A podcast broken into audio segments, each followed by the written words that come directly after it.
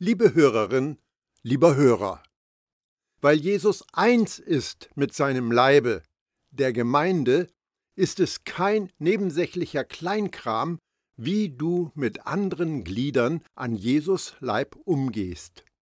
Es ist eine ernste Angelegenheit, wenn du einem von Gottes Kindern Schaden zufügst. Daraus folgt, die am meisten umsorgte Gruppe von Menschen sollte Gottes Volk sein, die Glieder der Ekklesia, die Jesus-Nachfolger. Wie komme ich zu so einer Behauptung? Eine Schwester oder ein Bruder in Jesus ist das Naheste, das Engste, was du je bekommen kannst, wenn du Jesus Gutes tun willst. Näher dran an Jesus kommst du nicht. Gottes Königsherrschaft gewinnt Gestalt, wenn wir gegenseitig auf uns aufpassen, auf Körper, Seele und Geist. Jesus Herrschaft wird für und in der Welt sichtbar, wenn die Ekklesia, Gottes Kolonie auf der Erde, mit Leben von oben füllt.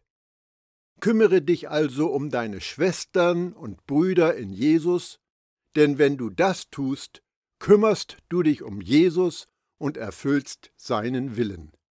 Es gibt nichts Höheres im Leben, als für ein anderes Kind unseres Vaters im Himmel zu sorgen, im Besonderen den geringsten unter ihnen. Das ist Königreichserfahrung. Johannes sagte einmal, wir wissen, dass wir die Grenze vom Tod zum Leben überschritten haben denn wir lieben die Schwestern und Brüder. Doch wer nicht in der Liebe lebt, bleibt im Tod. 1. Johannes 3, Vers 14. In Matthäus 25 erzählt Jesus das Gleichnis von der Trennung der Schafe von den Ziegenböcken. Darin macht er sehr klar, dass die, die sich um die Schwestern und Brüder kümmern, ewiges Leben bekommen. Dann wird der König denen zu seiner Rechten sagen, Kommt her, die ihr von meinem Vater gesegnet seid, empfangt das Reich als Erbe, das seit der Erschaffung der Welt für euch bestimmt ist. Matthäus 25, Vers 34. Beide gelesenen Texte sagen dasselbe in unterschiedlicher Weise. Falls du es noch nicht getan hast, Lerne deine Schwestern und Brüder in Jesus als Teil von Jesus selbst zu sehen, denn so sieht sie Gott der Vater. Petrus schrieb an die Leser seines Briefes Deshalb, liebe Geschwister, setzt erst recht alles daran, eure Berufung und Erwählung durch ein entsprechendes Leben zu bestätigen. Wenn ihr das tut, werdet ihr vor jedem Fehltritt bewahrt bleiben und der Zugang zum ewigen Reich unseres Herrn und Retters Jesus Christus wird euch weit offen stehen. 2. Petrus 1, die Verse 10 und 11.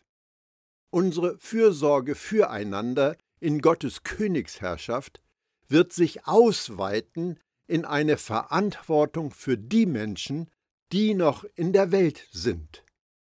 Aber an erster Stelle stehen die, die in Gottes Haus sind, die Glieder an Jesus Leib, die zur Ekklesia gehören, die Teil des Aufruhrs der Gnade geworden sind. Es gibt viele Christen, die sind der Meinung, da sie zum Himmel gehören, kann ihnen diese Erde und ihre Bewohner egal sein. Sie stützen diese Annahme mit einer Aussage von Paulus. Wir aber sind Bürger im Himmel, woher wir auch erwarten den Heiland, den Herrn Jesus Christus. Philippa 3, Vers 20. Es gibt eine bessere Möglichkeit, diesen Vers aus dem Griechischen zu übersetzen.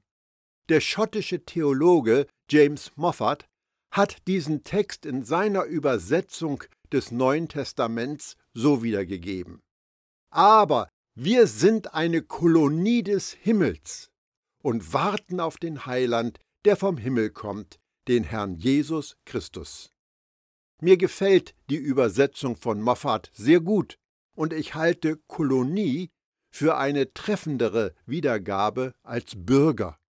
Ich will dir auch sagen, warum.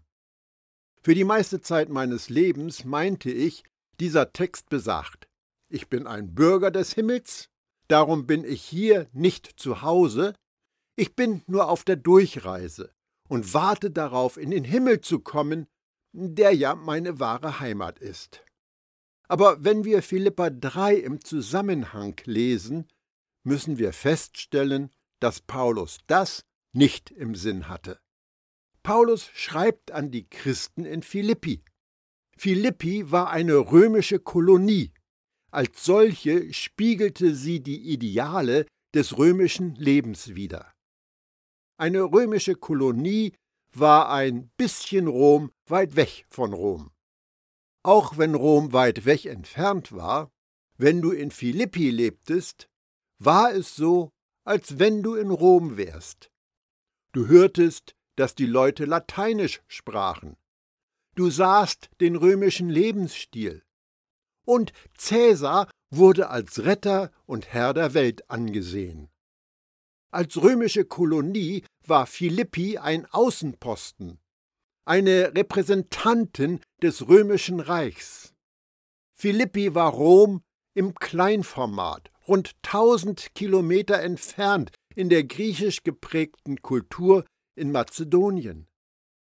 Die Einwohner von Philippi, dieser römischen Kolonie, besaßen das römische Bürgerrecht und damit alle Rechte und Privilegien der Bürger Roms, auch wenn die meisten von ihnen die Hauptstadt des Imperiums nie besucht hatten und nie besuchen würden.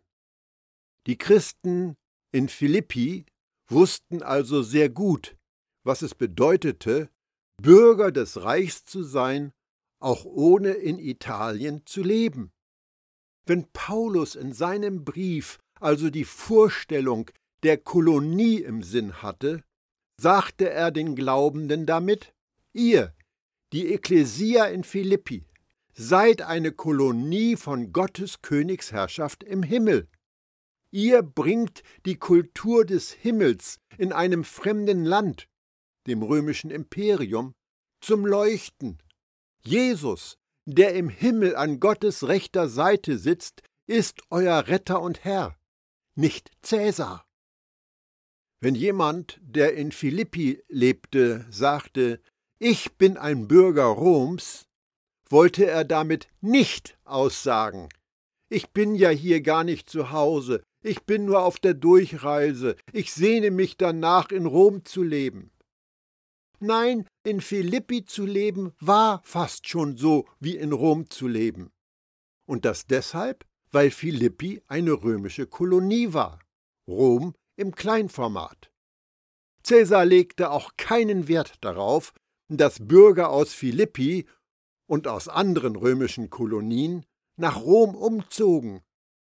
Absicht und Zweck dahinter, Bürger einer römischen Kolonie mit römischem Bürgerrecht zu sein, war doch, römische Kultur und römische Verwaltung durch die Kolonie sichtbar zu machen und auszubreiten. Roms Einfluss in der Welt sollte durch die Kolonien gewaltfrei ausgeweitet werden. Das ist es, was Paulus uns in Philippa 3, Vers 20 vermitteln will. Die Ekklesia ist eine Kolonie des Himmels auf dieser Erde. Darum ist sie damit betraut, das Leben und die Herrschaft des Himmels auf diese Erde zu bringen. Wie im Himmel, so auf Erden, hat Jesus gesagt. Ja, irgendwann wird Jesus auf diese Erde zurückkommen, um dann allumfassend und endgültig seinem Reich Geltung zu verschaffen und Gottes Plan zu vollenden. Gottes ursprüngliche und ewige Absicht war und ist, die Kultur des Himmels auf die Erde zu bringen und uns in den Garten zurückzuholen. Es ist die Überschneidung des Raums der Menschen mit Gottes Raum, des himmlischen und des irdischen. Die Worte von Paulus in Philippa 3, Vers 20 waren staatsgefährdend. Sie stellten die mächtige Herausforderung für die Glaubenden in Philippi dar, ihre totale Treue und Hingabe nicht Rom zu geben, sondern dem Himmel, an Jesus und nicht an Cäsar. Unser Bürgerrecht ist im Himmel. Wir sind eine Kolonie des Königreichs der Gnade. Wir freuen uns darauf, wenn unser Retter, der im Himmel ist, Jesus der Messias, auf die Erde zurückkehrt, um die Menschheitsgeschichte an ihr Ziel zu bringen. Im römischen Reich waren die Begriffe Retter und Herr Titel für den Cäsar. Wenn Paulus diese Titel benutzt und sie auf Jesus von Nazareth bezieht, macht er damit sehr klar und deutlich, dass Jesus der Herr ist und Cäsar ist es nicht.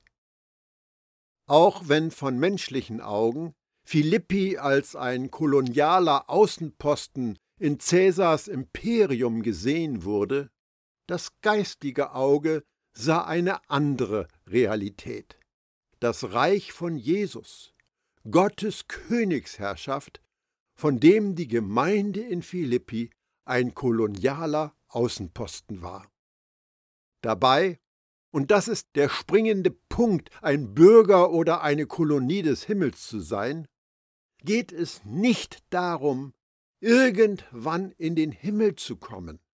Es ist doch so, dass der wahre Herrscher, nämlich Jesus, eines Tages mit seinem Regierungssitz den Himmel verlässt, um seine treuen Nachfolger zu befreien und sie endgültig völlig in sein Ebenbild zu verwandeln und die vielen Kolonien auf Erden zu seinem mächtigen Reich zu vereinen. Und darum geht es Paulus im nächsten Vers. Er wird unseren unvollkommenen Körper umwandeln und wird ihn seinem eigenen Körper gleichmachen, der Gottes Herrlichkeit widerspiegelt. Er hat die Macht dazu, genauso wie er auch die Macht hat, das ganze Universum seiner Herrschaft zu unterstellen. Philippa 3, Vers 21. Die Ekklesia, die Gemeinde, ist darum kein Wartesaal, in dem wir ausharren, bis wir nach Hause gehen können. Sie ist eigentlich genau das Gegenteil.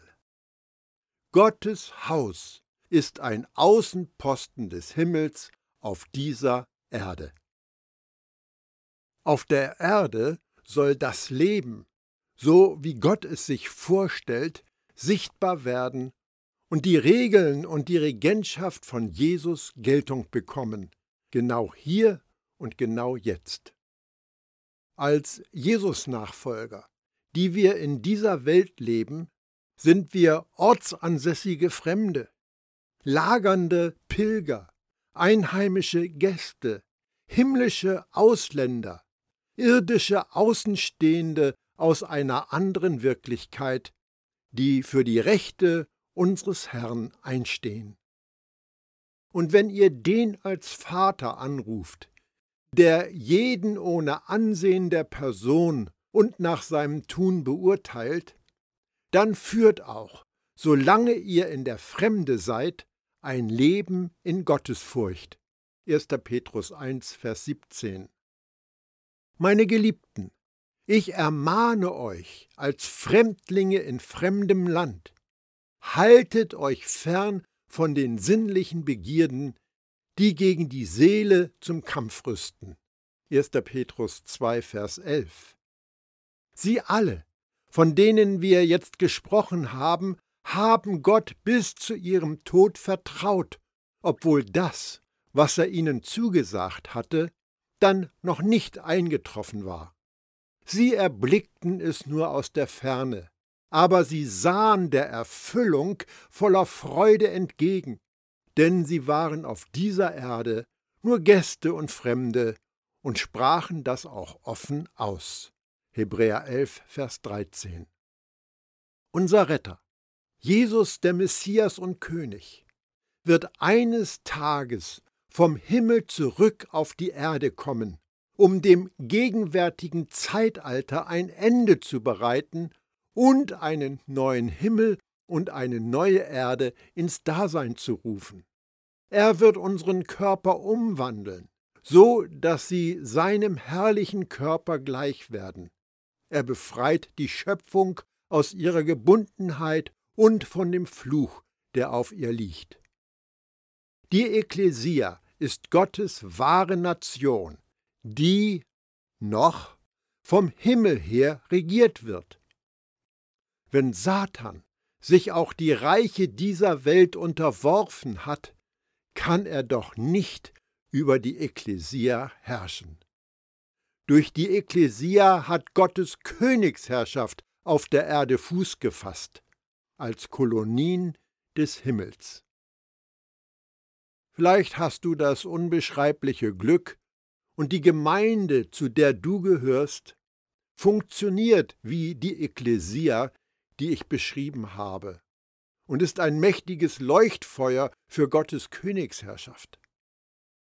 Aber nehmen wir einmal an, dass du weniger Glück hast und du eine solche Gemeinde in deinem Lebensumfeld nicht findest. Ein Umzug in eine andere Gegend kommt für dich auch nicht in Betracht. Was machst du dann? Es mag vielleicht abgedroschen klingen, aber ist es nicht. Sprich mit Gott darüber. Bitte den Herrn um einen Menschen, der in dein Leben kommt und dessen Herz für Gottes Königsherrschaft offen ist. Und sieh dich um nach Gelegenheiten, neue Menschen kennenzulernen. Lass dich Schritt für Schritt vom Herrn und König und seinem Heiligen Geist leiten. Auch wenn du darauf wartest, dass Gott dich mit anderen zusammenführt, die mit dir zuerst nach Gottes Reich trachten, kannst du schon ein Bevollmächtigter für Gottes Königsherrschaft sein, selbst wenn du noch ohne glaubende Mitstreiter bist. Du kannst Gottes Reich in deinem Haus Gestalt geben und es sichtbar machen. Du kannst Gottes Reich an deinem Arbeitsplatz Gestalt geben und es sichtbar machen. Du kannst Gottes Reich in deinem Freundeskreis Gestalt geben und es sichtbar machen.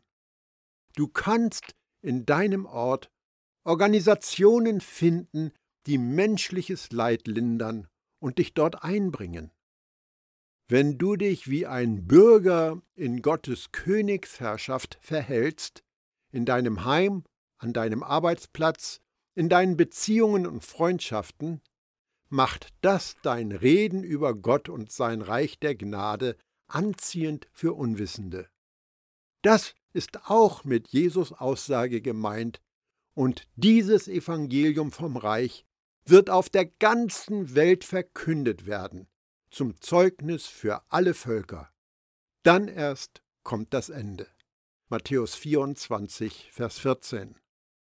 Das Wort, das hier mit Zeugnis wiedergegeben ist, bedeutet ursprünglich Bestätigung eines Tatbestandes bzw. eines Ereignisses oder Beweis. Jesus sagt, dass das Evangelium der Gnade, die gute Nachricht von Gottes königlicher Regierung auf der ganzen bewohnten Erde verkündet wird. Und die Ekklesia ist die Bestätigung des Tatbestandes, dass Gott gnädig mit allen Menschen umgeht. Die gute Nachricht, dass Jesus König ist, muss sich in greifbaren und sichtbaren Handlungen zeigen, sonst ist sie nicht mehr als ein Streitpunkt für theologische Diskussionen. Wenn Jesus Königsherrschaft in seiner Gemeinde Gestalt bekommt, ist das Beleg und Beweis für seine Wirklichkeit.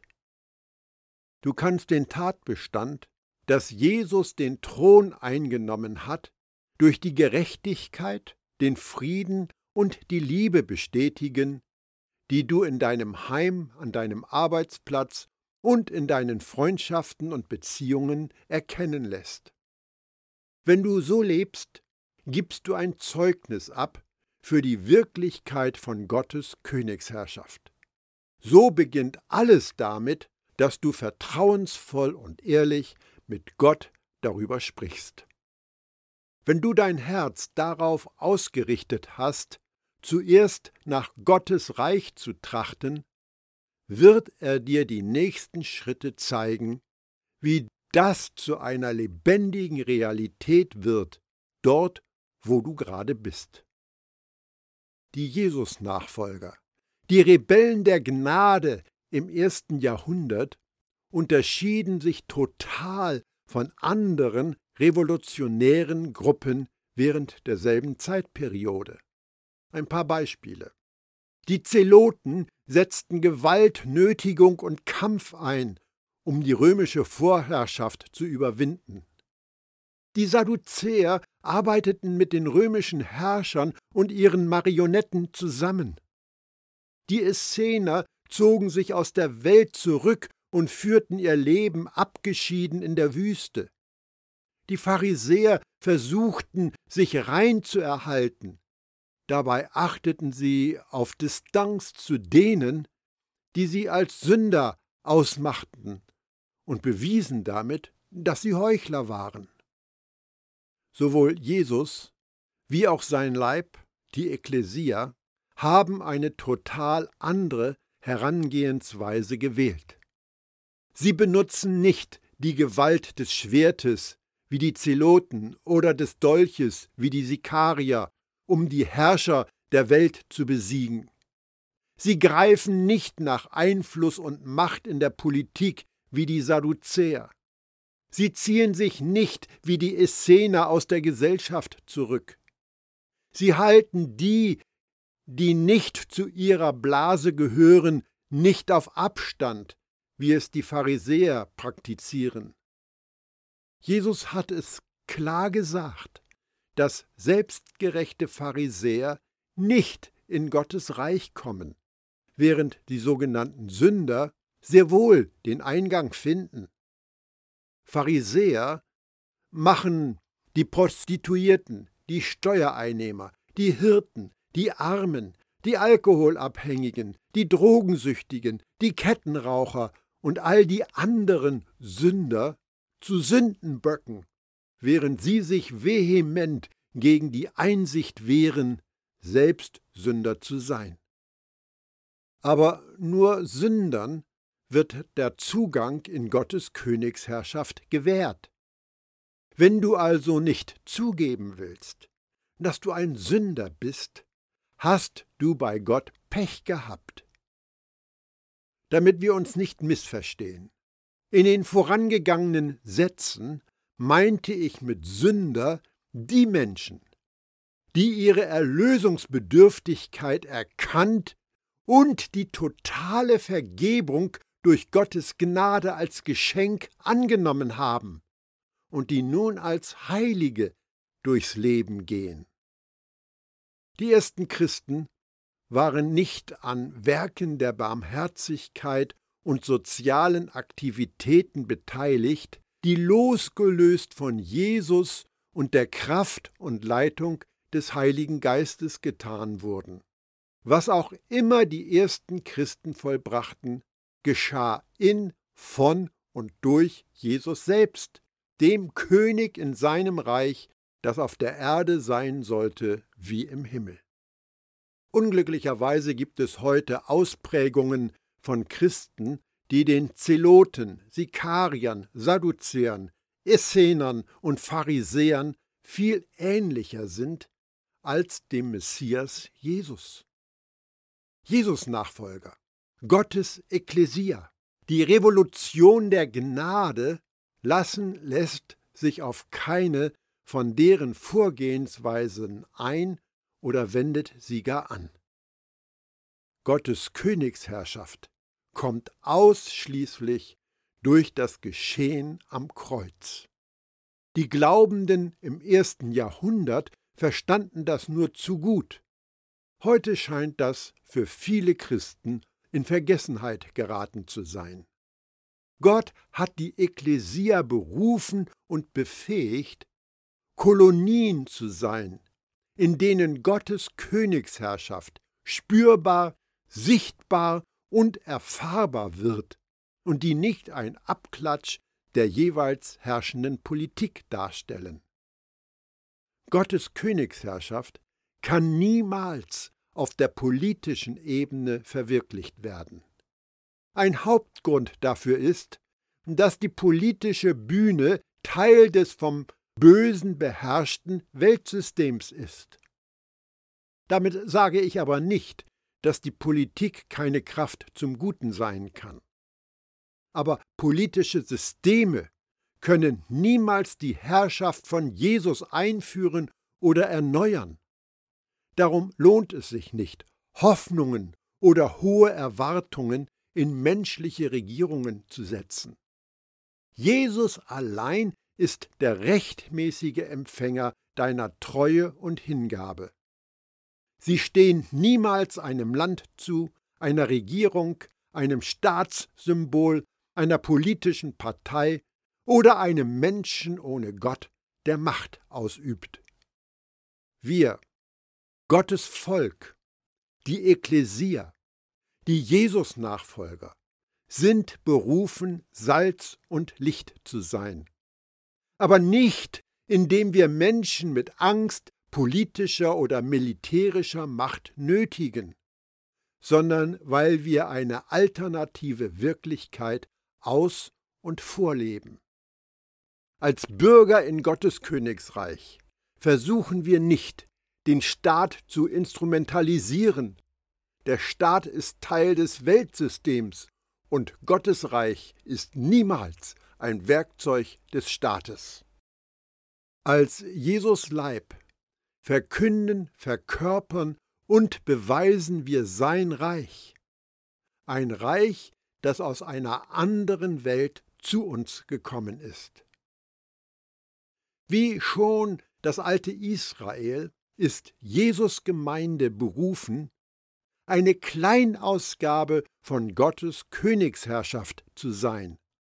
Sie ist als sichtbare Darstellung seines Reiches für die Welt gedacht. Wenn Menschen das Zusammenleben der Jesus-Nachfolger beobachten, werden sie Zeugen einer neuen sozialen Ordnung, einer neuen Art von Gerechtigkeit, einer neuen Form von Frieden, Vergebung, Versöhnung, Liebe und gegenseitiger Fürsorge in der Ekklesia. In ihren Grenzen gibt es keinen Rassismus, Sexismus, Heuchelei, soziale Vorbehalte oder unterschiedliche Behandlung. Jesus hat darauf hingewiesen, dass die, die ihm folgen, nicht zum System dieser Welt gehören, ebenso wie er nicht von dieser Welt war. Sie stammen nicht aus dieser Welt, so wie auch ich nicht aus dieser Welt komme, sagt er in Johannes 17, Vers 16. Wer zum Aufruhr der Gnade gehört, kennt ihre, seine wahre Identität und lässt sie ihr sein Leben bestimmen. Du hast einen für dich reservierten Platz in der Kolonie des Himmels.